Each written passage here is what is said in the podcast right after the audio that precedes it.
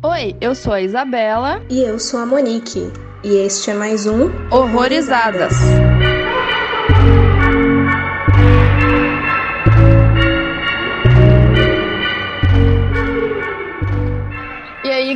sejam bem-vindos a mais um Horrorizadas. Hoje a gente vai falar do filme The Bad Batch, um filme de 2016 que mistura aí ação, drama, terror e ficção científica. E hoje, para conversar com a gente, chamamos a Jane, que é podcaster no Mundo Freak. E seja muito bem-vinda. Oi, pessoal, muito obrigada. Tô me sentindo muito honrada de ter sido convidada, porque eu sou muito fã de vocês. Eu amo o trabalho de vocês.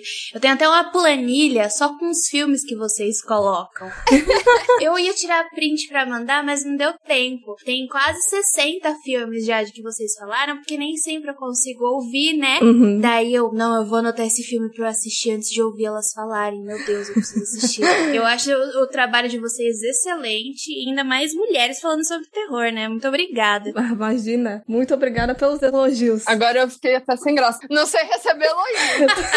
Mas obrigada, obrigada mesmo. Então, é, Jane, se você quiser falar um pouco dos seus projetos aí, do que você faz, pra galera conhecer você, caso ainda não te conheça, pode falar. Eu sou a Jay, do Mundo Freak e do Intervalo de Confiança. No Mundo Freak eu falo sobre, na maior parte do tempo sobre alienígenas, porque eu sou física, sou formada pela Unicamp, tô agora no mestrado. Já no Intervalo de Confiança eu falo mais sobre física mesmo, a parte mais dura da física. O podcast fala sobre ciência de dados. E eu também tenho um mini spin-off, que é o Influencers da Ciência, e eu geralmente falo sobre mulheres que foram apagadas da história da ciência, que é o meu projeto, mais ou menos o que tá dentro do meu projeto de mestrado, né? Que eu falo sobre as mulheres na ficção científica. Então, de novo, elogiar mais um pouco, ser convidado por vocês, aquece meu coraçãozinho. É uma honra ter você aqui, porque física gabaritada e vai explicar os rolê tudo aí dessa distopia que a gente vai falar hoje, né? Exatamente. E como a Isa falou aí, falaremos de The Bad Batch, que no Brasil foi traduzido como Amores Canibais. Ele é um filme de 2016, que ele é ambientado aí num futuro pós-apocalíptico, onde uma comunidade de canibais leva uma vida pacífica, como a Isa falou, completamente contraditório, essa- essas duas palavras juntas, né? Mas eles vivem num terreno isolado do Texas e tudo muda quando um troglodita membro do clã decide brincar com a comida e acaba se apaixonando por ela. Sensacional. Gente, aonde você caga essa sinopse? mano? É uma pior que a outra, né, cara? Eu dei muita sorte porque eu não li nada sobre o filme. Vocês falaram, olha, é esse filme. Daí eu falei assim, legal, não vou ver nada, eu não quero saber de nada porque eu não conhecia, né? Aham. Meu, eu fui assistindo o filme, eu fui ficando assim, meu Deus, quanta pessoa, que que que tá acontecendo? Foi extremamente divertido, vocês fizeram minha noite assistindo esse filme, foi muito bom. Opa, que bom. Eu conheci esse filme por conta da cena que ela acaba sendo amputada, no caso, a Erlyn. Excelente. Pois é, eu amei aquela cena. É, ela foi amputada, né, e tal. E eu fui ver, eu não sei, acho que algum site, assim, mostrava uma chamada pra esse filme. Eu não lembro muito bem o que que eles falavam, mas era só essa cena que aparecia. Aí eu assisti, eu falei, caralho, eu vou ter que ver esse filme.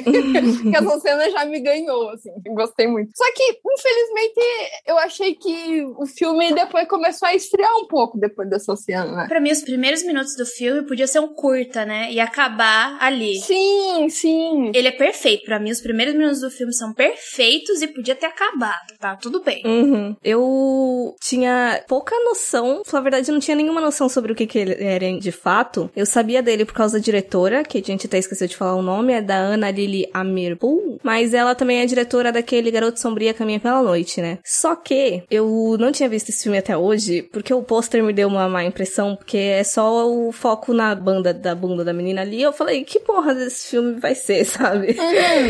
E o The Bad Batch, eu achei que era alguma brincadeira com beat. Beat de vadia. E eu falei, não, não quero ver esse filme, não. Nada a ver, né? Então. Nada a ver. Foi pro lado é, completamente diferente. Pois é, eu acho o nome desse filme em inglês muito bom. inclusive. Porque em português é um lixo, não tem nada a ver com a proposta do filme. É, Amores Canibais. Tanto que tem um momento que ele até fala: Garota, você tá confusa, né? Nossa, deu uma risada alta, porque é realmente aquilo. Muito confuso. Exato. Ela é uma personagem confusa pra caralho. Eu até falei aqui, coloquei na pauta que eu não consegui entender muito bem essa menina que ela tava querendo na vida, assim. Mas enfim. Zero motivação na vida dela, ela só tava deixando a vida me levar. Mas até aí eu também tô perdida na vida, né, gente? Sei o que tá acontecendo. Todos somos um pouco essa menina e o que queremos, onde vamos, o que estamos fazendo nesse mundo. Nas condições atuais, realmente, tá? Sempre tem onde seguir. Então, eu até pensei em falar assim, puta, que mina tonta, né? Caramba, não sabe de nada da vida. Daí eu olhei pra mim mesma e eu, hum, é melhor eu ficar quieta, porque. eu vou julgar? Não vou, né? eu tenho moral pra falar alguma coisa? Não tenho. Mas, ah, não, uma coisa que eu pensei, na verdade, falando dele sem spoiler, eu não sei se vocês tiveram essa sensação com ele, porque eu já vi esse filme mais de uma vez. Uau. Ó, eu preciso ter uma noção, eu vi ele quando saiu, lá em 2016, 2017, assim, mais ou menos. Aí, faz uns dois anos eu vi ele de novo com meu namorado, porque ele não conhecia, daí eu falei, ah, vamos ver aí, ver qual é. Dois anos não, um pouco menos que isso. Só que ele causa uma sensação de esquecimento muito grande. Eu não sei porquê, mas ele não fica na minha cabeça, esse filme. Eu esqueço, assim, tudo que acontece nele. É muito estranho essa sensação. Não são muitos filmes que acontecem isso comigo. Porque ele não tem muita história, eu acho. Exato. É, não é o filme em si que é esquecível, mas é. Eu não sei explicar, mas parece que ele é apagado sempre. Daí eu tenho que ver de novo pra lembrar o que tá acontecendo. É porque o filme quase não tem fala, né? Daí quando tem, parece que não tem. Daí você fica. Hum. E é muito igual tudo, né? Eu acho que o cérebro apaga porque você vê muita cena igual, que é um lugar só. Né? Aham. Eu não sei, é, é estranho, é confuso esse filme o que ele causou em mim. Eu achei engraçado você ter falado isso de que esquece ele, porque quando eu tava vendo eu descobri que eu meio que vi esse filme por osmose, mas eu não sabia que era ele. eu lembrei de músicas específicas e trechos específicos. Sabe naquela situação que tem alguém vendo o filme perto de você, mas você não tá vendo o filme, e às vezes você dorme, às vezes você acorda e ainda tá passando o filme lá? Uhum. E aí eu, caralho, olha só, eu descobri um filme que eu nem sabia que eu tinha quase visto, mas descobri de onde é agora. Mas a, trilha sonora é muito boa, né? Eu gostei da trilha. É muito boa. Sim, meu Deus, eu adorei a trilha sonora desse filme. Isso é bem marcante, até eu acho, na, na filmografia da diretora, porque ao menos no anterior também ela é bem, bem interessante. Daí, a parte de contexto e criação que eu achei foi que ele foi inspirado em filmes como El Topo, do Alejandro Jorodowski, e Coração Selvagem, do David Lynch. Mentira! Eu não vi nenhum dos dois, então não posso opinar. Eu amo Coração Selvagem. Eu não gosto muito do Nicolas Cage, desculpa, pessoal. Mas, gente, eu amo David Lynch. Eu sou obcecada pelo David Lynch. Minha obra favorita é Twin Peaks. Se vocês me deixarem, eu vou falar Twin Peaks pro resto da vida. Eu sou apaixonada. Twin Peaks é bom pra caralho. É, eu amo. Eu já vi aquele documentário de 5, 10 horas que fala sobre Twin Peaks. Assim, eu sou literalmente obcecada. Eu gosto muito de tudo que ele faz. E principalmente do velho doido que ele se tornou. que conversa com o macaco e o macaco fala coisas aleatórias, não dá pra saber que porra que vai acontecer. Eu lembrei disso agora. Eu gosto. Exato. E Coração Selvagem é um dos filmes que é esquisito, óbvio, que é David Lynch, mas ele tem uma pegada um pouquinho mais cômica. Eu não sei, pra mim o Nicolas Cage, qualquer coisa que ele faz, eu dou risada. É então- difícil levar ele a sério. Ele eu não consigo. Todo mundo fala daquele. Qual é o nome daquele outro ator que só faz é, comédia? O Adam Sandler. Ah, é ele mesmo, ele mesmo. Tipo, aquele cara, a gente meio que não leva ele a sério porque ele faz muitos filmes de comédia, mas eu não acho nada que ele faz engraçado. Agora, o Nicolas Cage, só a cara dele já faz cosquinha, sabe? Mas é um filme muito bom e tem uma. Acho que a cor do filme, não sei dizer direito, é muito parecida com The Bad Batch. Hum, entendi. É, o El Topo, eu, eu consegui ver mais semelhança do que o Coração Selvagem, mas agora você falando, pode ser mesmo. Eu acho que é mais a estética e por ser esquisito, porque o The Bad Batch, ele é esquisito. Ele é tipo, ah, por quê? Uhum. Kenny Rivers, por que, que você tá fazendo isso? Dá a impressão de que você pegou o filme pela metade, por mais que ele tenha duas horas. Exato. É, é isso. Aviso: este podcast contém spoilers. Recomendamos que você assista ao filme antes de ouvi-lo. Puxando aí um assunto que a gente tava falando, que é essa questão estética, eu fiquei muito conflitante na minha cabeça se ele era um filme só de estética sem conteúdo, se ele tinha conteúdo, porque a sensação que eu tive é que todo o conteúdo dele não são os diálogos em si, era mais pelas imagens e tal, a gente via, mas metade dele também, ela não é muito útil na construção da narrativa, né? Ela é só uma ambientação. E isso me deixou muito confusa, porque eu ficava, ai, por quê? Mas ao mesmo tempo eu não odiei o fato dele ser tão ligado assim na, na imagem e tal, até porque é porra de um filme, ele vai fazer bastante uso do visual, mas foi, foi um conflito interno meu, porque parece que ele não tem história, e toda a história dele ela não é explicada, ela só tá ali. Aí eu não sei qual foi a sensação de vocês quanto a isso também. É, eu acho que o que marcou mais para mim é o contexto principal deles colocarem ali pessoas excluídas da sociedade. Mas é só isso, assim, sabe? Não, não, não desenvolve muito mesmo. Ele apela muito mais pra imagem. Então é, eu não sei também muito bem se eu gostei ou não disso. Fiquei meio confusa também. Eu só acho que aquela parte que ela tem uma bad trip poderia não existir, né? Horrível. Então. É, é a única parte estética que, para mim, puta filme bonito, velho. É bonito, não tem como você dizer que não é bonito, porque ele é bonito, ele é bem ambientado. Eu achei que o, os personagens, eles foram muito bem feitos para cada um. Ficou legal para cada um. Por mais que eu tenha as minhas ressalvas pro Jason Momoa. Uhum. Muitas ressalvas problemáticas, por sinal. Mas eu acho um filme muito bonito. Daí eu acho que eu, eu não, não tenho problema com um filme bonito. Se é um filme bonito sem conteúdo, às vezes as pessoas só querem, tipo, ver um negócio bonito. Que nem algumas pessoas só querem ouvir uma coisa agradável. É. Pra mim, eu não acho problemático. Sabe aquelas pessoas chatas que viram pra você, pra tatuagem que você tem? Qual é o significado? Não tem, só é bonito. Eu quis colocar. Foi ali que eu quis fazer e pronto. É, eu particularmente não tenho problema. Também não tenho problema se você quiser fazer, sei lá, um copinho de cerveja tatuado em você. Se você gosta, tudo bem. Então, minha particularidade é não me importar muito se o filme é bonito ou feio. Eu gosto muito de filmes feios também, então. Eu acho que a bad trip dela só serviu pra justificar dela encontrar o cara. Tipo, ah, vou sair daqui agora no meio da noite e daí deu de cara com ele lá. Mas poderia ter feito de outra forma também, porque ela precisava encontrar ele, assim, né, de alguma forma. Sim, eu achei meio forçado, não precisava. É, eu achei as pessoas se encontrarem nesse filme meio forçado. É um espaço gigantesco, né? É meio difícil encontrar alguém no meio do nada, assim, tão facilmente. E eles meio que ficavam se cruzando ali de uma forma meio fácil demais. E na minha cabeça, o Jim Carrey, ele era Deus, que ele ficava brotando na vida de todo mundo ali só pra salvar as pessoas, e muito conveniente. É, Eu quase não achei o Jim Carrey. Primeiro, eu não sabia quem participava do filme, né? Uhum. Daí eu vi, tipo, uns nomes subindo, deu, nossa, quanta gente conhecida. E vi Jim Carrey. E, tipo, de repente eu tinha esquecido do Jim Carrey, porque como o filme é muito longo, eu já tinha esquecido que o Jim Carrey tava. Só no final que eu fui ver o Jim Carrey. Daí eu falei assim, meu Deus! rolê aleatório. Pois é, será que ele passou por tanto perrengue na vida que ele decidiu esconder literalmente a cara dele nos personagens? Porque faz muito tempo que ele não faz filme, né?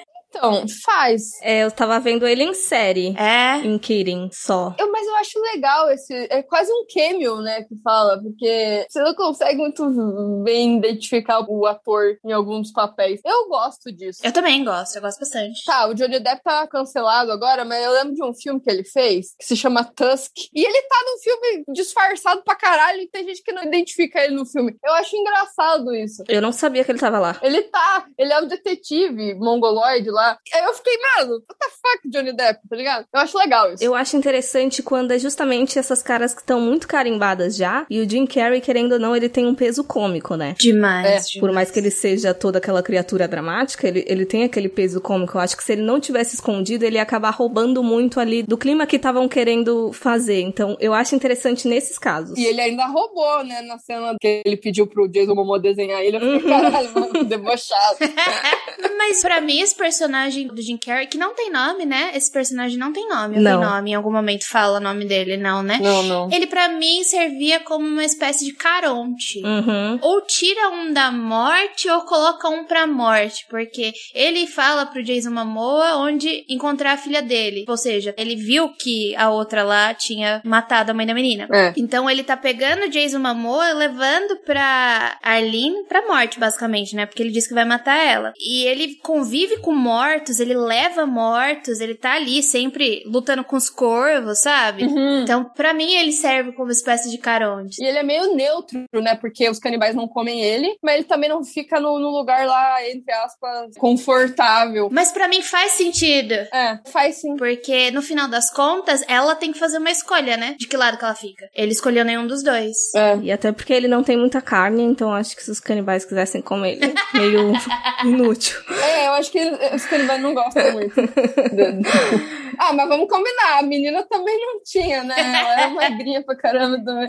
É, é. Pegaram ali pra roer só, né? Que é, tipo, Coxinha de galinha. O petisco. Mas aquela cena foi boa. E desse rolê dos canibais, eu achei muito esquisita, porque ele dá um contexto ali de toda aquela comunidade bodybuilder que se alimenta de carne humana. É. E de repente essas pessoas simplesmente somem e só tem o Jason Momoa, assim, em cinco meses. Também não entendi, ficou solto, ficou tipo. Vum. Exato. Dois minutos ali que fica aparecendo um monte de gente em roupa de, de academia treinando e acabou. Sim. E aquela cena é muito estranha. Puta merda. Muito. Mas sabe uma coisa que eu achei também muito estranha? Quando ela consegue fugir, né, a Arlene, ela simplesmente, tipo, não sei se chega a matar ou, enfim, derruba lá a mulher e foge. Não dá pra entender muito bem como que ela fugiu, porque como que ninguém viu, sabe? É meio estranho ela sair dali sem ninguém ter visto ela, ainda mais que ela não tava em condições muito boas de correr, né? Ela tava num skatezinho deitado, assim. Então não... ficou estranho também. É. Como que ela saiu sem ninguém perceber? Será que ela se camuflou na areia? Sei lá. Com um monte de bodybuilder. É. Será que eles não conseguem correr porque é tão pesado? Vai saber, né? Ou é bodybuilders, por favor, não me cancele. Ou eles estão muito focados ali no, no, no shape e nem perceberam. não duvido. A minha teoria era essa, que eles estavam muito ocupados no treino deles ali e eles não viram a mina fugindo. É. Ah, eu ia falar que quando você falou, Jenny, que a menina matou a mãe da Honey, né? A garotinha. Então, eu não sei, será que ela era a mãe daquela menina? Não parecia, sei lá. Parecia que ele era o pai, até porque ele falou, mas assim, ele, ele parecia muito mais afeto. E a menina também. Ela, quando a mulher morre, parece que tá, morreu. Mas daí, eu também me perguntei sobre isso. Primeiro, eu acho que mãe é quem cria, né? Vai que a mãe da menina morreu, aconteceu alguma coisa, e ela pegou aquela menina pra cuidar. Porque a gente vê ela colocando tênis da menina, É. cuidando dela. Então, pra mim, não tem problema. Mas, eu fico me perguntando qual é a reação.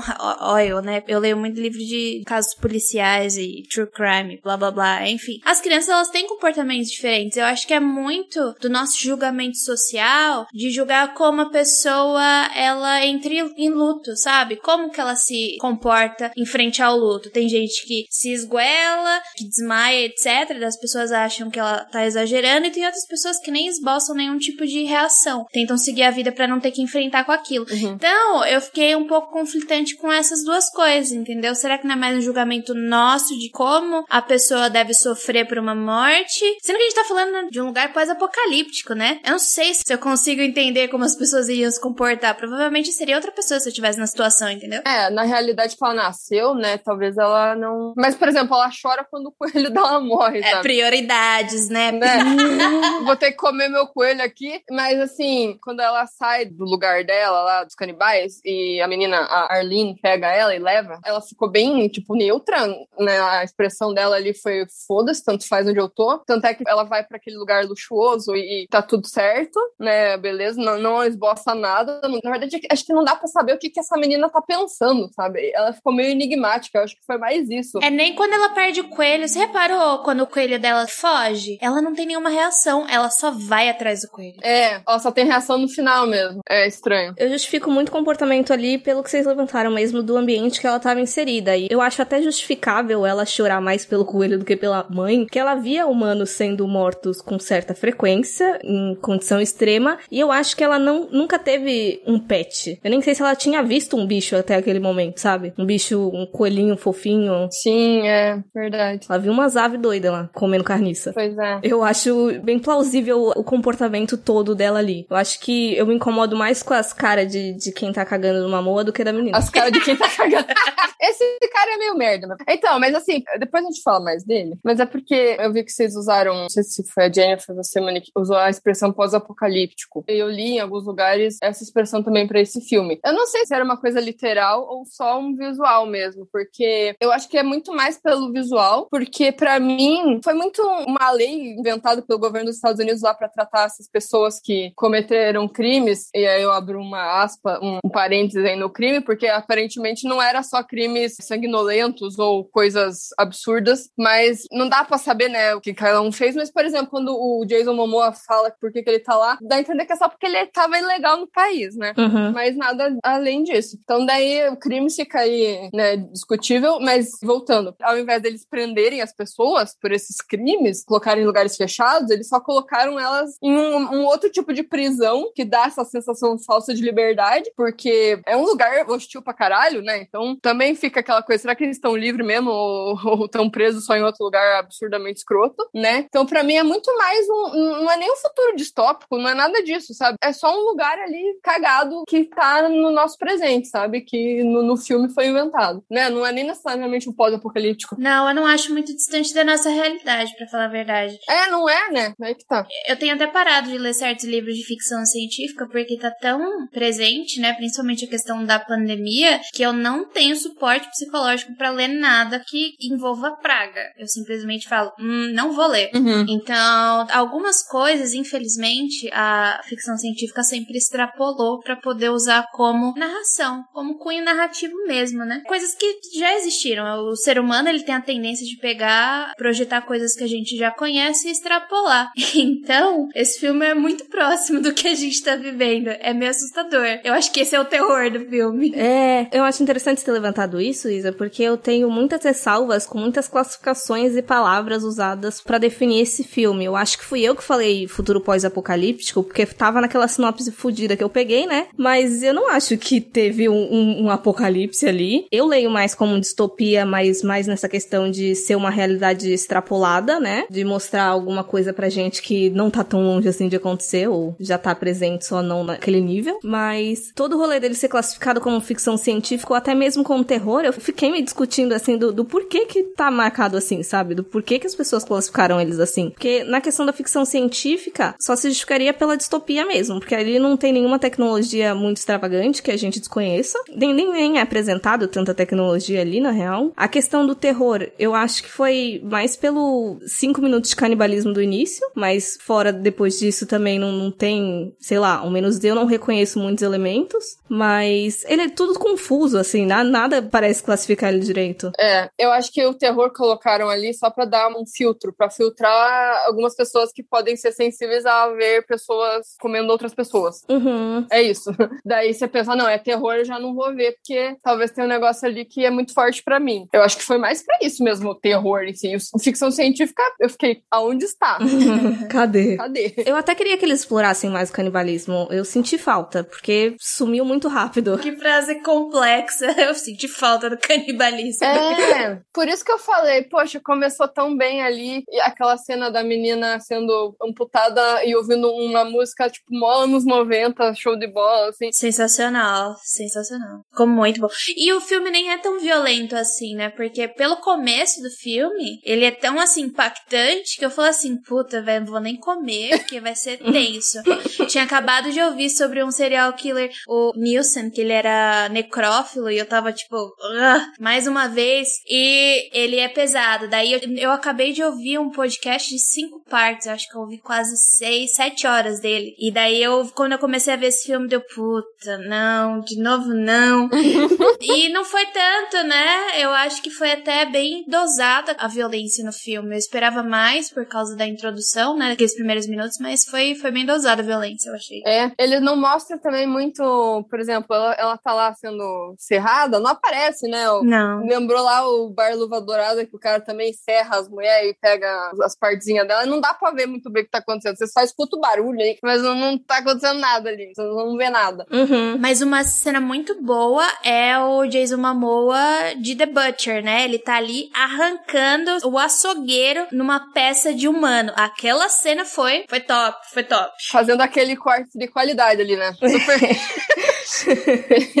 Gostei também. Eu queria que explorassem mais o potencial do, do Momoa canibal. Infelizmente não foi dessa vez. É verdade. Eles usaram só os músculos dele e a habilidade com a faquinha que ele tem. Uhum. Ah, gente, eu acho ele um ator tão, tão bom pra ele sempre pegar esse tipo de papel. Ficou, ô meu filho, você precisa de dinheiro, é? Por que, que você tá fazendo isso? Faça isso não. Eu acho, assim, por mais machista que a nossa sociedade seja, eu acho que o Momoa tá caindo aí nessa de só fazer papel de gostosão pelado, sabe? É meio triste. Não que eu ache ele um ator muito bom, assim, eu não vi tantas coisas dele pra ser bem sincera, mas tudo que eu vejo é só o cara sem blusa. E aí eu não sei se ele tem potencial. Ele é, um- eu acho ele um bom ator. É, eu não sei, eu não consigo classificar ele, porque tudo que eu vi dele, ele tá igual. Mesmo visual, eu digo. Não tão a personalidade, porque, por exemplo, Aquaman, ele é o, o fortão que bebe. Tipo, e é isso, tá ligado? E daí no- nesse filme, ele não bebe, mas ele é fortão e tá com a mesma cara do Aquaman. Então eu não sei. Tem um seriado dele, eu acho que se chama Frontman, alguma coisa assim. Ele também é um homem fortão, mas ele já consegue falar mais, entendeu? Ele tem falas. então.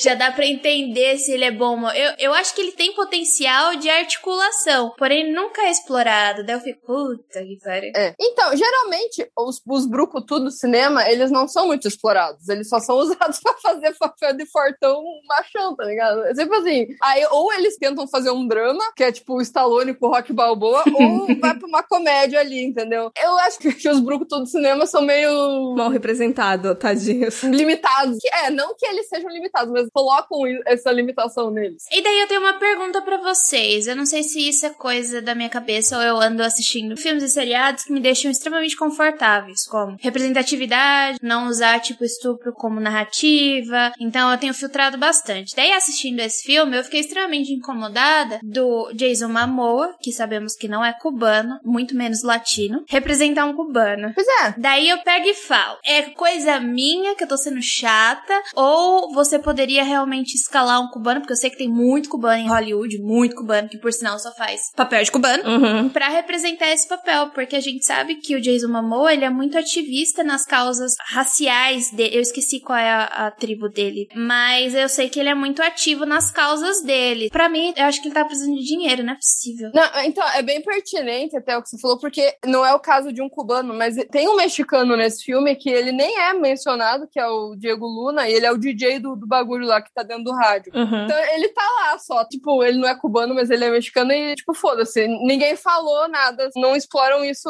no, no filme. Então eu acho que é realmente pertinente. Você falou. Eu não tinha me ligado, na verdade, porque eu não sabia qual era a nacionalidade do Jason Momoa. Eu sabia que ele não era americano, mas não sabia. do- Ele é do Havaí, né? Ele é. Ah, ele é do Havaí? Eu não sei. Até onde eu sei é porque eu acho que eu li até alguma curiosidadezinha de que daquele rolê todo que a menina confunde Cuba com Havaí, que fala que é perto. E aí tava falando, ah, na real ele é do Havaí. É isso mesmo, ele é da Havaí, mas eu acho que ele é de uma tribo, porque ele sempre faz aquelas danças dele quando ele vai pra. Ah, ele vai pra uma abertura de um filme. Eu lembro muito do Aquaman, que aconteceu bastante quando ele tava fazendo as tours dele. Mas eu esqueci agora o nome, e eu sei que ele fala bastante sobre o- os costumes, né? Então eu achei extremamente estranho e eu fiquei incomodada, porque se ele é tão ativo na questão dos costumes da região dele, eu acho complexo você representar cubano. Mas aí, o que eu entro em conflito é: você é um ator, você precisa ser versátil pra representar qualquer coisa que te derem. Então eu fiquei assim, hum, será que eu tô sendo chata? Eu não problematizei tanto, foi uma coisa que eu reparei. Eu não lembrava de onde era, pra ser bem sincera, mas eu fiquei, cara, ele não é cubano, eu sabia que ele não era cubano, né? E como foi uma questão que trouxeram dentro do filme, acaba dando uma certa relevância. Eu acho que por ele não ser um papel que tava literalmente comprando causas ou que era de um contexto histórico muito relevante pra dentro do filme, ele só tava ali pelo contexto da imigração. Então eu meio que passei pano, sabe? Uhum. É, Eu não me incomodei também. Até porque eu não tinha me ligado, foi você falar. Na verdade, o que me acendeu foi esse negócio mesmo, de ter outras pessoas no filme que são de outros lugares e também não, não foi falado nada, né? Mas isso foi também, acabei de me ligar disso, quem que era o menino lá. Mas eu, eu não acho que você tá sendo chato, não, mas eu acho que é uma coisa pra se pensar mesmo. Porque também naquele ano, se eu não me engano, o Jason Momoa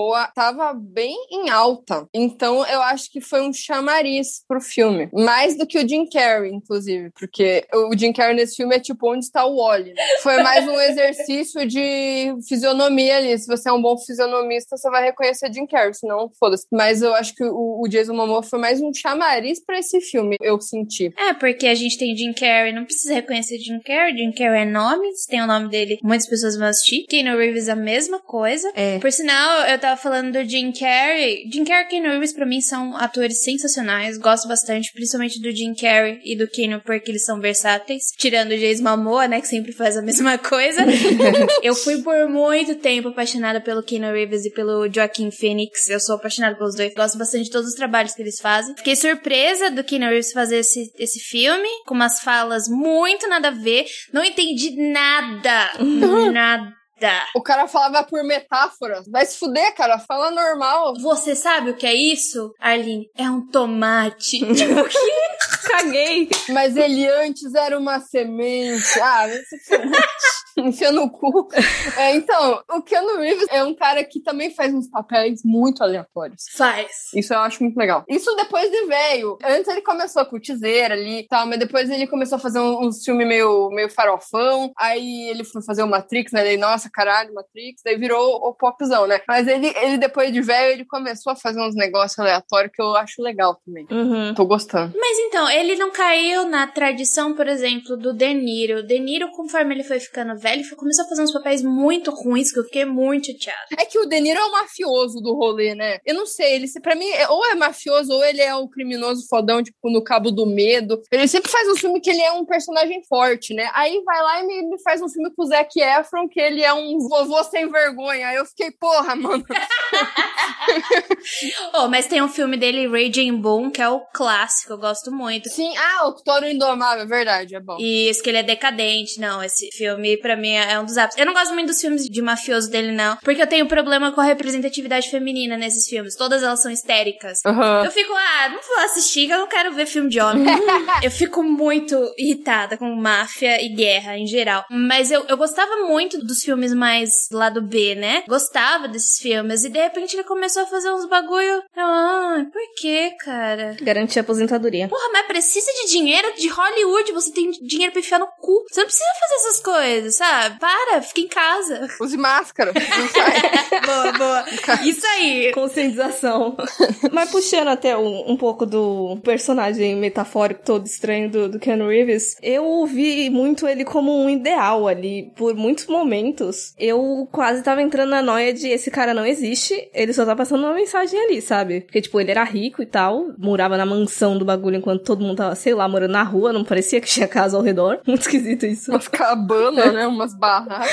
Como que ela arranjava dinheiro, né? Como que esse pessoal arranjava dinheiro pra comer? Eu não entendi. Eu eu não sei nem se tinha plantação ali, eu não tava entendendo porra nenhuma de como funcionava aquilo. Mas do personagem dele, porque o que eu senti é que ele era necessário dentro daquela pequena comunidade pro pessoal não se pirocar de vez e de repente travar uma revolução pra voltar na sociedade comum, sabe? Mas eles eram controlados por drogas, né? É, então, também. Ele alimentava ali, ele deixava a galera mansinha, né? Elas estavam completamente domesticadas. Pra elas sonharem. É, e ele representava ali um ideal que eles, de repente, assim, é muito de repente, eles poderiam alcançar, mas eles não iam. Então, eles estavam satisfeitos só com o mínimo ali e tal. Então, por vezes, eu tava achando que ele nem era uma pessoa de verdade, por mais que, sei lá, houvesse interações ali com mais personagens e tudo mais. Mas, Monique, é o que acontece, né? O que você falou assim, as pessoas são acostumadas com pouco. A gente é acostumado com pouco, né? Só com o que dá. Daí eu acho que é aí que nasce a crítica. Pra mim, a parte do comfort é aquela parte de tipo, olha, a gente não vai te comer. Porém, você vai ser controlado e a gente vai te dar o mínimo do mínimo. Ou você aceita isso, ou você vira o Jim Carrey. Ou vira comida. Exato. O pior dos canibais ali é que eles iam pegando as partes aos poucos, né? Pra não estragar. Eu achei sensacional a logística. A logística.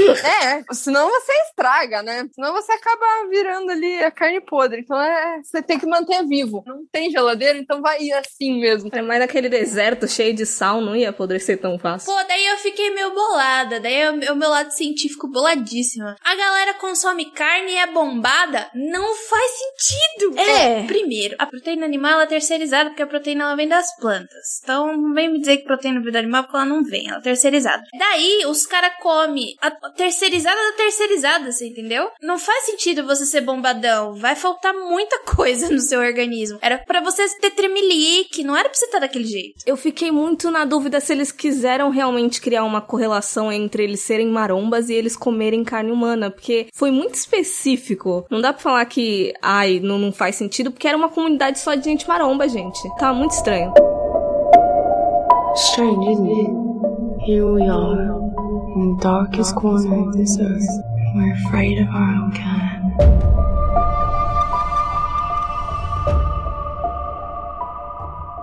Mas uma coisa que vocês estavam falando do lugar lá, como é que eles sobreviviam, não tinham dinheiro e tal. Eu acho que o cara meio que virou a economia do lugar, porque tem uma hora que aparece lá a barraquinha de macarrão e tá escrito One Dollar Dream. Ah. Então parece que ele inventou um dinheiro ali pra ele, pra ficar girando ali, sabe? Alguma coisa assim. Porque tem uma hora que a Arlene, ela compra o coelho e ela dá alguma coisa e recebe alguma coisa. Sim, tem uma troca ali. Tanto é que tem uma cena que tá o Jim Carrey montando uma fogueira e ele coloca dólar normal ali. É, exato. Então, eu bem isso, eu pensei assim, caralho, o dinheiro ali realmente não, não tem mais valor nenhum, o dólar americano, né? Até porque já no começo do filme eles falam, ó, oh, você não está mais nos Estados Unidos, embora você esteja, mas como tem uma plaquinha aqui, você não tá mais. Boa sorte, ainda falo assim, tchau, vai com Deus.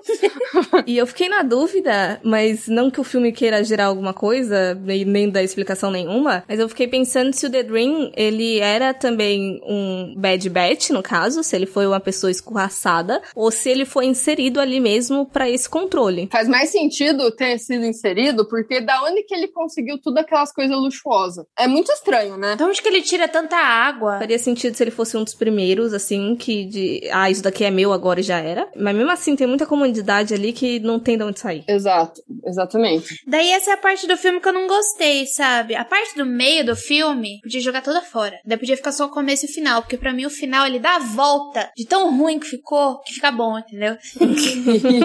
é, esse The Dream, ele é meio que aquele falso salvador, né, parece. Porque ele fala como se se importasse com todo mundo, porque dá ali a entender que ele fez um sistema de esgoto no lugar.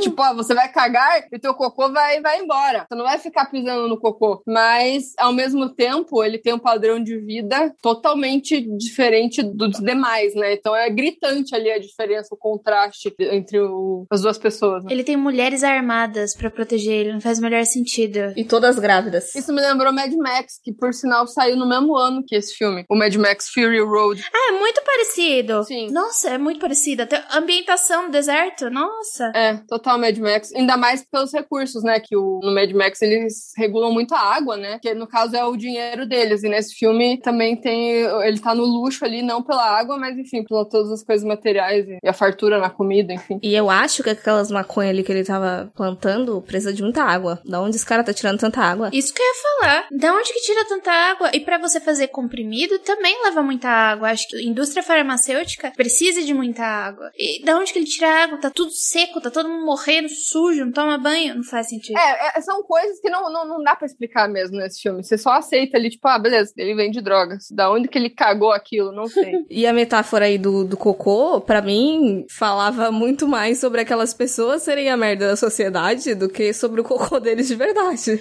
tipo, eles estão completamente isolados, o resto do país não deve nem dar foda de como eles estão para quê, eles só se importam de que aquilo não esteja no mesmo ambiente que eles, então eles só estão escorraçados. Sem contar que pode ser que as pessoas, no modo geral, nem saibam que existe aquele lugar. Para elas ainda, as pessoas pessoas cometem crimes, vão pra cadeia e é isso. Vai que nem sabe que existe aquilo ali, né? Uhum. Ainda falando do personagem do Keanu Reeves, eu achei ele muito parecido com o Pablo Escobar, cara, em todos os sentidos.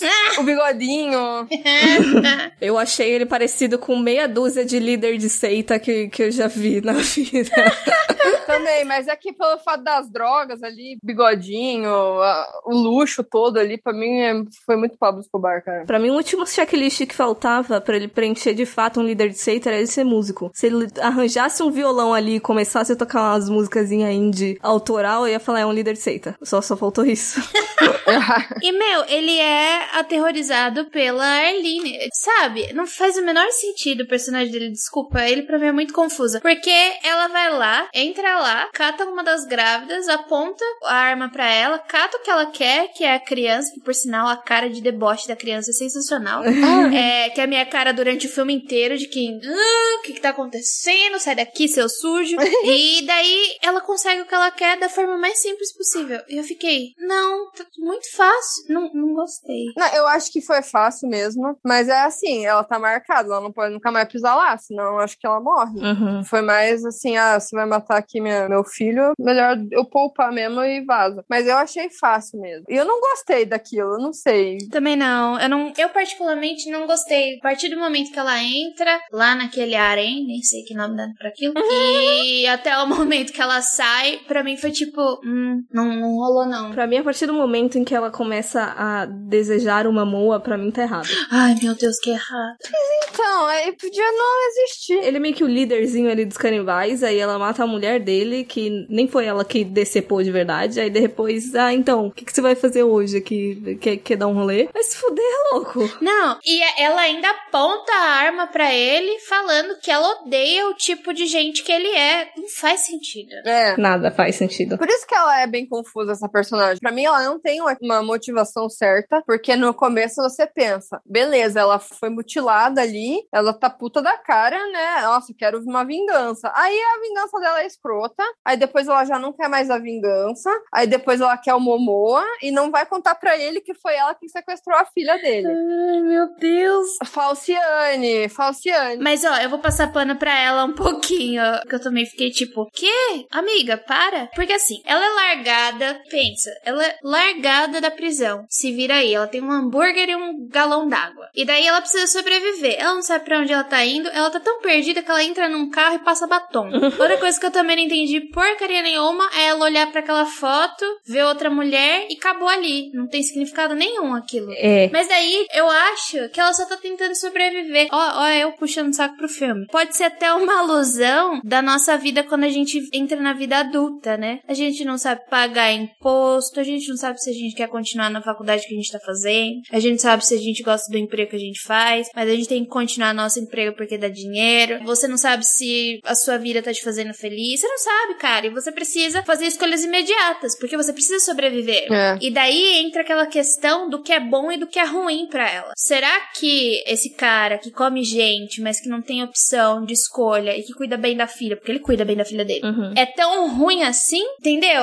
É, ou é tão ruim quanto porque pra mim, eu, desculpa, eu não ficaria ali no conforto usando drogas com um cara totalmente desconecto do mundo. Tudo bem que aquele mundo já é meio desconecto, mas eu não ficaria com aquele cara. Eu também não ficaria com amor porque eu sou vegetariana, começo de história. E já teria morrido. Eu viraria um Jim Carrey da vida, que eu acho que esse é o personagem dele. Ele viu que os dois lados é ruim o suficiente pra ele viver a esmo do jeito que ele vive. Mas o Jim Carrey come corvo, daí já cagou também. Mas puxando aí o fato deles terem que comer carne pra sobreviver, se a gente pensar que o lugar tinha água, já que o Keanu Reeves estava lá cultivando as maconhas dele, eles podiam plantar coisas, né? Eles não precisavam comer gente. Então, Entra muito na cultura da carne, aquela coisa tipo, a gente precisa comer carne pra sobreviver, vamos matar gente aqui. Hum, pera lá, não é bem assim. Tem um livro da Charlotte Perkins que se chama Terra das Mulheres. E é uma distopia onde aconteceu uma guerra, o terreno foi dividido em dois, as mulheres não foram pra guerra, então todos os homens acabaram morrendo. Não tinha muitas crianças também. Daí elas começaram a biologia da situação lá, elas começaram a procriar por partenogênese, que é, acho que é como as formigas procriam. E daí o que acontece? Quando você cria gado, quando você cria animais, requer muito espaço. E você precisa de espaço também para criar plantas para eles comerem para você poder consumir o gado. Daí o que, que elas fizeram? Elas se concentraram só na cultivação de vegetais e plantas, porque ocupava menos espaço, dava muito mais alimento durante todo o ano, já gado não. Mais barato, né? É, então pra mim não faz o menor sentido. Eu olhei aquilo e falei assim, mano, tá tudo errado. E pra alimentar tudo aqueles bodybuild lá, tinha que ter muita gente também, né? E não era o caso ali. Tinha pouca gente. É, eu não sei com que frequência brota. Eu vi uns seis presos. Pois então. Mas tinha muita gente. É, é, era muito bodybuilder, muito ovo pra alimentar todo mundo. É verdade. Assim, a gente pode ficar criando justificativas na nossa cabeça. Eu criei a justificativa de que os bodybuilder, eles meio que foram expulsos do conforto da sociedade ali do Keanu Reeves, porque tem uma rincha entre eles, né? Tanto é que tem uma hora que o cara tira lá nele e salva a menina que nem tava precisando ser salva. Que aleatória aquela parte, super aleatória. Nada faz sentido nessa porra desse filme. Nada, nada se justifica.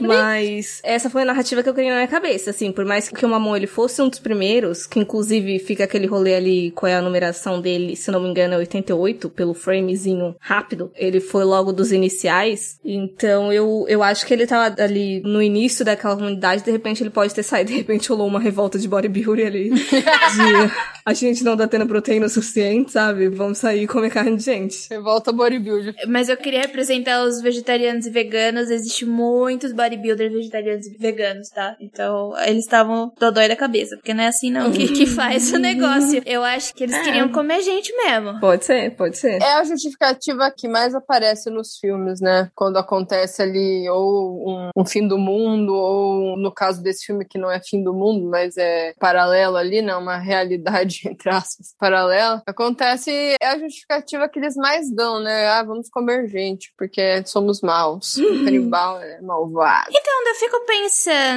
qual é a justificativa de você ser canibal no filme? É só você ser mal? Porque pra mim, ser canibal tem muita conotação sexual também. Né? Arranca carne de uma pessoa. Uhum. Pra mim, ao meu entender do que é ser canibal na vida real, por exemplo, existem alguns seriais killers canibais, tem relação à sexualidade ou então pra, tipo, sei lá, sobrevivência extrema. Extrema. Mas ali parece que eles fazem por, sei lá, porque eles querem. Eu acho que eles tentaram fazer com que fosse um negócio de sobrevivência extrema, mas a gente já discutiu aqui que não, não era necessário. E também o que torna uma pessoa canibal, no caso, por exemplo, a Arlene, ela repudia os canibais porque eles, ela virou comida deles, né? Mas e se ela não tivesse virado? Será que ela repudiaria? Será que ela não teria entrado em algum momento? Porque tem uma, uma coisa nesse filme que brinca com o que faz você ser bom ou não é quem está à sua volta. Tem uns negócios assim meio tentando justificar alguma coisa assim. Até porque se é, ela tem uma cena lá que ela fala que ela queria uma máquina do tempo para voltar e fazer as coisas certas. Então, será que o que, que ela fez de tão errado? Então, será que ela realmente era boa e foi lá nos canibais e não teria sido uma canibal também se ela não tivesse virado a comida deles? Então é bem, Eu acho que sim, até porque ela tava de paixãozinha com mamão no final.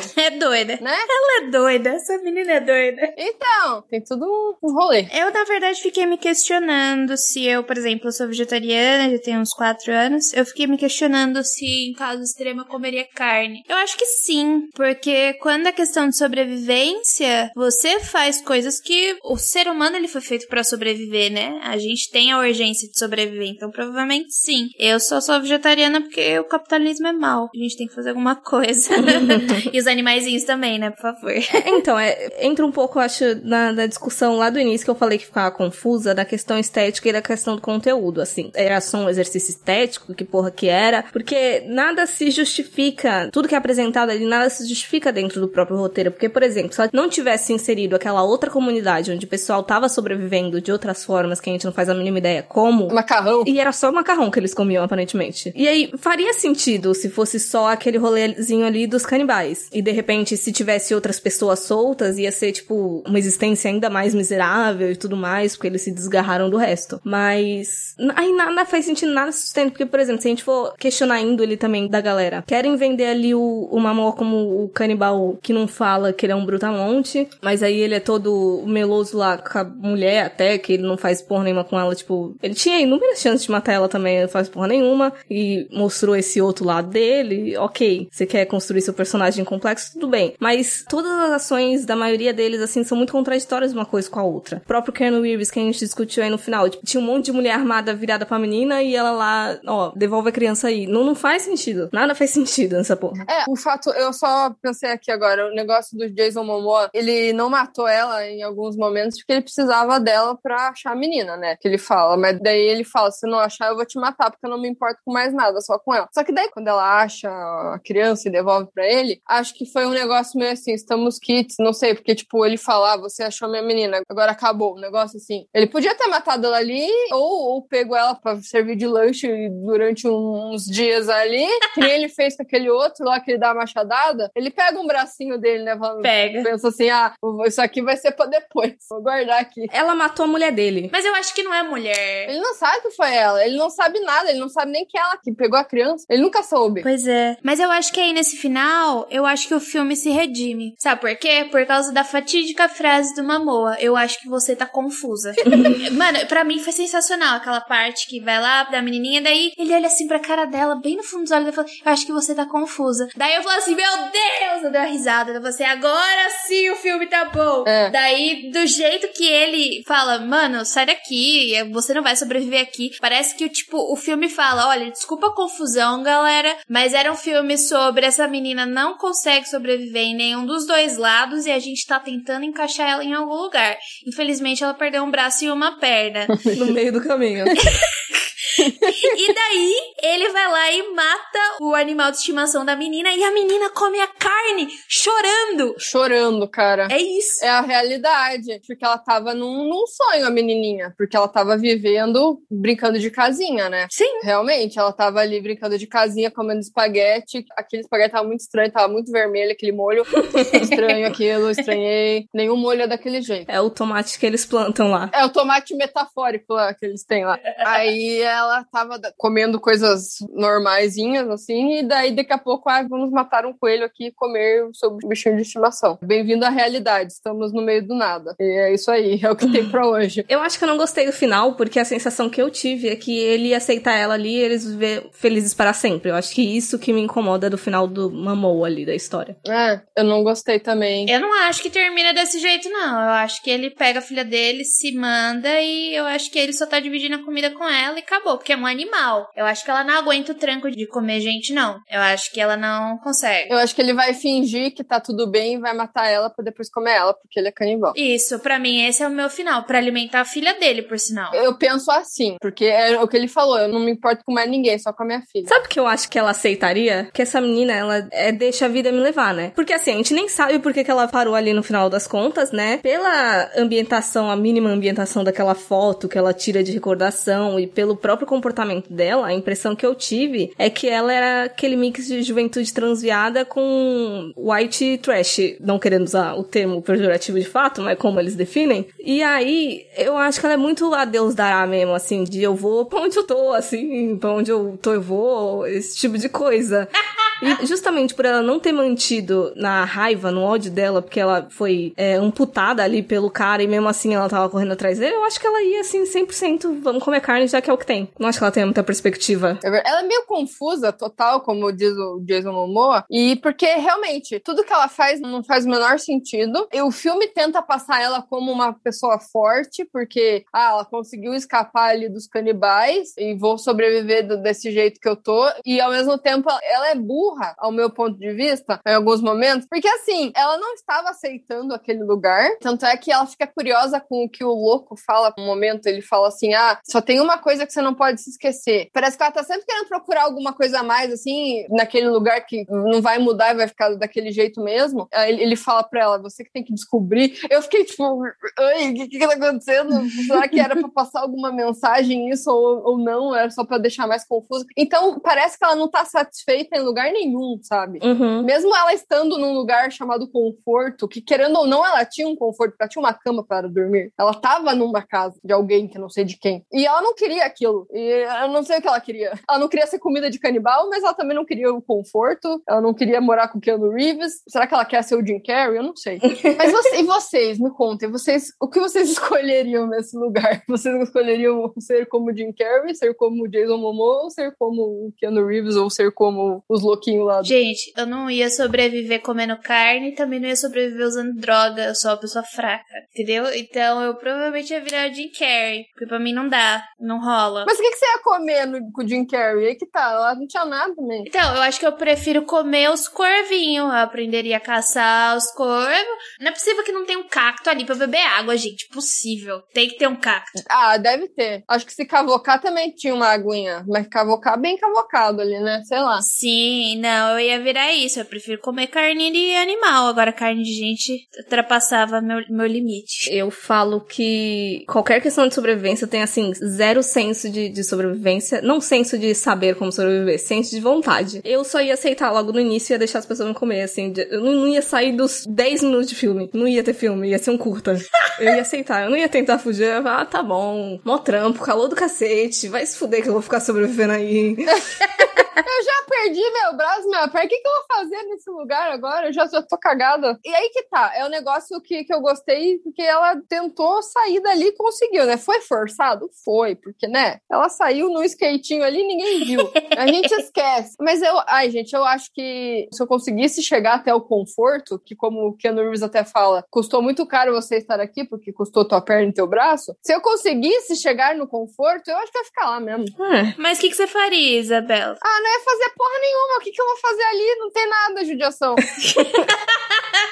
não tem nada pra fazer. Lugar nenhum naquele mundo de merda, né? Então fica ali mesmo. E esperar a rave todo dia que acontece pra ficar usando droga. Exato, eu ia ficar na rave. Melhor coisa. Eu nunca fui numa rave, mas eu ia ficar ali. E é isso. Eu não ia ficar Keanu Reeves porque eu ia ter que engravidar, ia virar paredeira, não tô afim, tô de boa. Deus é pai. Né? Então eu ia ficar ali comendo macarrão mesmo e, e usando drogas na rave. Ah, eu, eu tenho um negócio pra falar que eu esqueci, que eu me incomodei um pouco com o formato de tela desse filme porque eu não tô acostumado. Não porque é ruim. Ele é mais achatado, né? Ele é mais horizontal ainda, mas eu acho que ele casa total com a proposta do filme, né? Porque ele quer mostrar ali mesmo que não tem porra nenhuma, mostrar plano aberto pra caralho, né? Cheio de, de, de paisagem mostrando vários nada. E eu gostei da estética. Eu achei que combinou o formato com o filme, por mais que eu não tô acostumada a, a- a ver filme muito horizontal, assim, com duas faixas pretas em cima e embaixo, assim. É filme de faroeste. Você assiste muito filme de faroeste? Não, não. Me lembra bastante filme de faroeste.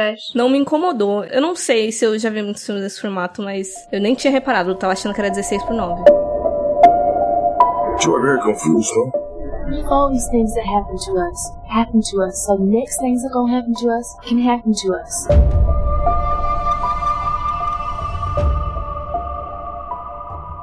Indo aí então para as conclusões finais, vamos para os vereditos sobre Amores Canibais barra The Bad Batch. Ó, de novo, eu achei os primeiros minutos do filme sensacionais. Eu achei perfeito, gostei muito de tudo, dela saindo, dela se ferrando. Já que eu falei Tarantino, gostava bastante do Tarantino, ser tudo tipo jogado na cara, tralalá, sangue espirrando. Hoje eu curto mais o gore porque o gore ele é específico pra isso, né? Eu até me divirto com o gore, dou umas risadas boas. Tarantino não, ele usa desse recurso mais pra contar a história dele. O gore mais pra chocar. Toma aqui esse sangue, você fala brincado. Mas. Você fala obrigada, assim, exatamente assim. Pra mim o gore é isso, é por isso que eu acho super divertido, né? E muitas vezes tem algumas críticas ali, né? Ou então não, é só pra você ver sangue espirrando. Tarantino já não. E daí eu achei legal não mostrar, porque você sabe o que vai acontecer. Então ele fica na sua cabeça. Eu acho isso muito mais interessante. Fãs de Stephen King que o diga. Então pra mim é excelente, podia cortar tudo que tá no meio, todas as duas horas. porque pra mim, eu gosto muito do Steven McQueen, né? Que fez 12 anos de escravidão e fez Shame. Gosto bastante porque eu acho acho legal a utilização dos takes longos dele. Uhum. Faz sentido pra história que ele quer contar. Então acrescenta. No caso dela, não acrescentou, porque tem takes muito longos que não contam nada, entendeu? Uhum. Aquele take dela tendo uma trip louca ficou feio, não achei bonito e não fala nada. Ai, nossa, que imensidão, que grande. Tá bom, nada a acrescentar. Uhum. Daí eu falei assim, putz, cara, a gente ficou quase cinco minutos aqui pra você não falar porra nenhuma, obrigada. Exato. Agora, o final, é para mim ela se redime, fala, putz, desculpa, ficou confuso, né? Toma aqui um plot twist dessa garotinha sendo traumatizada pelo resto da vida dela. Daí eu, ah, obrigada. Ver gente morrendo, ok. Agora, comer teu coelho, nah. Vai dar um problema na sua cabeça. Aquela menina, ela vai ter daddy issues, com certeza. ela vai arranjar vários namorados parecidos com o pai e vai matar todos eles. Socorro. É, essa é a minha continuação da história, gente. A menina, ela tem um trauma Não, mas é melhor, ótimo. Ela tem um trauma muito pertinente e ela vira uma serial killer. Capta perfeito, principalmente mata a Arlene. Vai ser o nome do filme, The Bad Batch Part 2, Daddy Issues.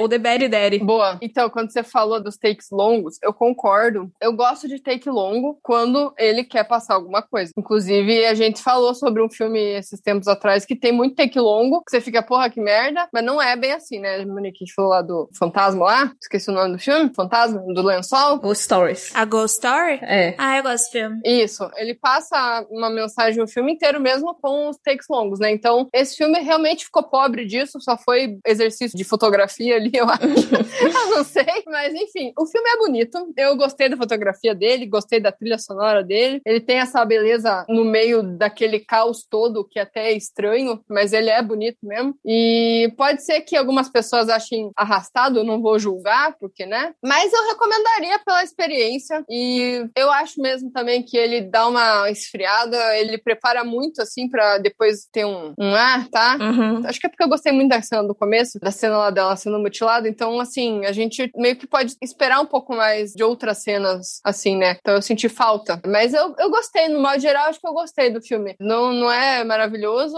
mas ele dá pra pensar bastante coisa. E confundir mais ainda, eu acho. Depois que você vê esse filme, você fica mais confuso ainda. É, a gente fica tentando arranjar justificativa onde não tem, e aí gera bastante conversa, como vocês podem ver pela duração desse episódio, né? E eu, eu ainda tô confusa com ele. Não julgamos, não julgamos. Eu acho que é esse o propósito dele mesmo. Eu também acho. Assim, vendo o filme anterior da diretora, tem bastante, assim, take longo, tem bastante silêncio. Eu acho que essa história até foi mais elaborada. Elaborada que eu digo que tem elementos mais complexos do que a primeira, o primeiro filme, Garoto Sombria Caminha pela Noite. Eu acho que é uma história mais simples ali. É um romancezinho, por mais que tenha outras questões que a gente pode puxar. Mas enfim, eu acho que no primeiro ela fez um bom uso dessa ausência de diálogo, porque aquele monte de take longo, eles passam uma mensagem de verdade, que nem como você levantou Isa do A Ghost Story. Aqui, a maioria dos takes que não tem porra nenhuma é só ambientação. E a ambientação a gente já tava ciente ali de tudo que tava acontecendo, sabe? Então eu não sei se foi muito útil. E eu notei, assim, bastante, não potencial desperdiçado, não queria usar essa palavra, mas assim, tinham muitos núcleos que dava pra explorar bastante, que iam deixar a história muito mais interessante, mas eles são colocados ali e tirados, assim, onde convém e não explora porra nenhuma, mas fazer o que? O filme é dela, faz o que quiser a sua vida. Foi ela que foi a roteirista? foi, foi, foi, foi. Foi ela que foi a roteirista. Puta merda, velho. Preferia que ficasse tudo em silêncio. Quando fala alguma coisa, eu fico, o que que você falou? Eu não entendi nada, pelo amor de Deus. Nossa, é verdade.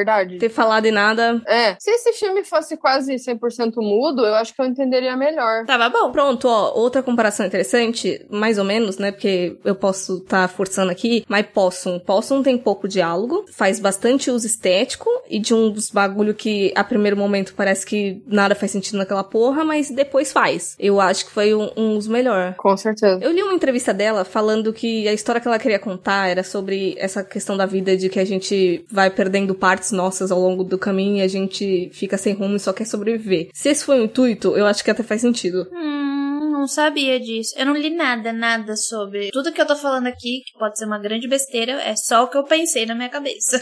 É, o que eu vi foi aqui que você colocou uma notícia que ela foi acusada de racismo por esse filme. É. ah, em qual parte? É justamente que levantaram, não era entrevista, de, de algum lugar que exibiram um filme e ela tava lá pra ser entrevistada, de que ela coloca os personagens negros ali pra morrer. É tudo muito complexo pela descendência dela também. Ela é o quê? Ela é americana? Iraniana. Complexo. Bem complicado. Então, aí essa questão racial é meio complexa e ela levantou umas argumentações porque rolou todo um bloco, rolou todo um exposed e rolou até que foram achar umas fotos dela fantasiada de um rapper negro e aí tem todo um rolê assim. Ih, cavocaram, foram no Twitter dela. É, então, rolou todo um pseudo cancelamento e, e é tudo muito complexo porque a resposta que ela deu no final foi de, tipo, às vezes é coisa da cabeça das pessoas porque só colocou ali, ali não tinha muito justificativa pra eu matar aquelas pessoas, mas eu confesso que eu também achei esquisito. Eu nem levantei porque tem todas essas questões por trás, mas eu tenho reparado muito de quando tem personagem negro em filme de terror, se ele vai ser o primeiro a morrer. Eles não foram os primeiros a morrer, porque teve aquela mulher lá que o Jason quebra o pescoço, que era uma menina branca gritando histérica, mas eu acho que as mortes ali com mais peso foi da mãe da menina, que leva um tiro. Eu fiquei incomodada porque ela é negra. Que é uma branca, muito branca, matando. É, e o cara que aparece depois, que ele dá uma machadada lá e leva a perna embora depois, né? Que ele também é negro. Então, é complexa essa questão. É, eu, eu li esse negócio aqui que você colocou, mas eu não tinha reparado nisso quando eu assisti o filme. Mas depois eu fiquei pensando, é um negócio a se pensar. É complexo por ela ser quem ela é. É, mas eu também acho que às vezes deve ser revoltante. Às vezes ela não tava, realmente não, não teve nenhum tipo de intenção, foi irracional ali, mas às vezes deve ser meio foda você, porra, eu fiz um bagulho aqui, as pessoas estão me acusando de racismo, vai tomar no cu, velho. Sabe assim? É embaçado porque às vezes ela pode nem ter noção de ser uma coisa quase que enraizada. Isso, isso que eu ia falar, porque, por exemplo, eu gravei um podcast essa semana que tava falando sobre como as vítimas de seriais killers geralmente são prostitutas. E prostituta é um termo preconceituoso, ele é preconceituoso. Só que, conforme a gente vai lendo e lendo artigos sobre, o termo prostituta sempre tá presente. E o termo trabalhadora do sexo ou qualquer coisa do gênero é o termo mais aceitável porque é um trabalho comum, normal, que todo mundo tem. E eu utilizei durante todo o episódio prostituta, prostituta, prostituta. Só no meio do final pro episódio foi que eu reparei. Uhum. E daí eu pedi desculpas e falei que era um termo preconceituoso, enraizado, que a gente continue usando e que eu tava tentando não usar mais. E é assim que você se redime, você reconhece seu erro É. e você fala, estou tentando não usar mais e não tentar passar pano, assim, entendeu? Daí eu não consigo aceitar, assim, ah, fez um trampo, fez um trampo, mas não custa nada você falar que você errou e deixar o seu erro. É a mesma coisa que acontece com Stephen King em It, né? Que tem a cena tensa da Beverly. Ele não refez o livro dele, ele deixou. Ele falou assim, foi um erro meu e ele vai continuar pra vocês verem que as pessoas não podem ser assim. Tá errado, mas eu não vou tirar esse erro das minhas costas. E eu acho que é isso que você tem que fazer, né? É, então, o que mais me preocupou foi a resposta dela, assim, um pouco. Eu fico meio engatilhada porque, ao mesmo tempo, ela se enquadra em grandes minorias ali, e às vezes eu fico pensando de, caralho, às vezes a mina já tá ultrapassando mil e uma barreiras e a gente vai, tipo, por que que seu filme não tem uma pessoa com deficiência? Sei lá, do nada, sabe? Uhum. Eu fico muito confusa porque ela já tá na minoria de ser uma mulher, ela já tá numa minoria de ser iraniana e de os caralho a quatro, e às vezes eu também fico pensando, será que a gente tem que exigir tanto assim se ela já tá fazendo alguma coisa? Só já conseguiu tanto, né? Sei lá. É, é complexo. É muito difícil. É muito difícil. E, Jay, se a galera ainda não te conhece e quiser conhecer mais seu trabalho, quais são os links, onde que elas te encontram, nicks? Ai, corre lá no Mundo Freak Confidencial, corre lá no Intervalo de Confiança. Você também pode me encontrar nas redes sociais, Twitter e Instagram como Jean Grey, J-E-Y-G-R-E-Y. Eu estou com esse mesmo nick em todas as redes sociais. Não tenho Facebook, porque eu não consigo manejar muitas redes sociais, eu sou meio travada pra essas coisas. e eu tô sempre falando de física, divulgação científica. Eu geralmente tô sempre falando de física e dos meus cachorros. Então, se vocês quiserem me seguir lá, é isso. Obrigada, pessoal. Queria muito agradecer por vocês terem me chamado. Desculpa qualquer coisa, claro. E mais uma vez, colocar aqui que o trabalho de vocês é super pertinente pra Podosfera. Parabéns pelo trabalho. Espero que vocês tenham forças pra continuar sempre aí. A gente que agradece. Muito, muito, muito obrigada. Muito obrigada pela participação. E só pra lembrar também que o filme ele está disponível na Netflix até o momento da gravação desse episódio. Mas caso você não tenha, você pode acessar lá o nosso grupo do WhatsApp, que a gente passa as coordenadas tudo certinho. E sigam aí a Jay nas redes sociais, tudo, e nas nossas redes sociais também, né? É isso aí, estamos no Instagram e no Facebook como Horrorizadas Podcast, Twitter como Horrorizadas PC e também estamos no site ali horrorizadas.com, que tem várias dicas e filmes, listas pra vocês maratonarem aí tudo. E também estamos todas as quintas às 19 horas no Bom Som Web Rádio. E até a próxima. Tchau, galera, até mais. Tchau, pessoal. Obrigada. Valeu.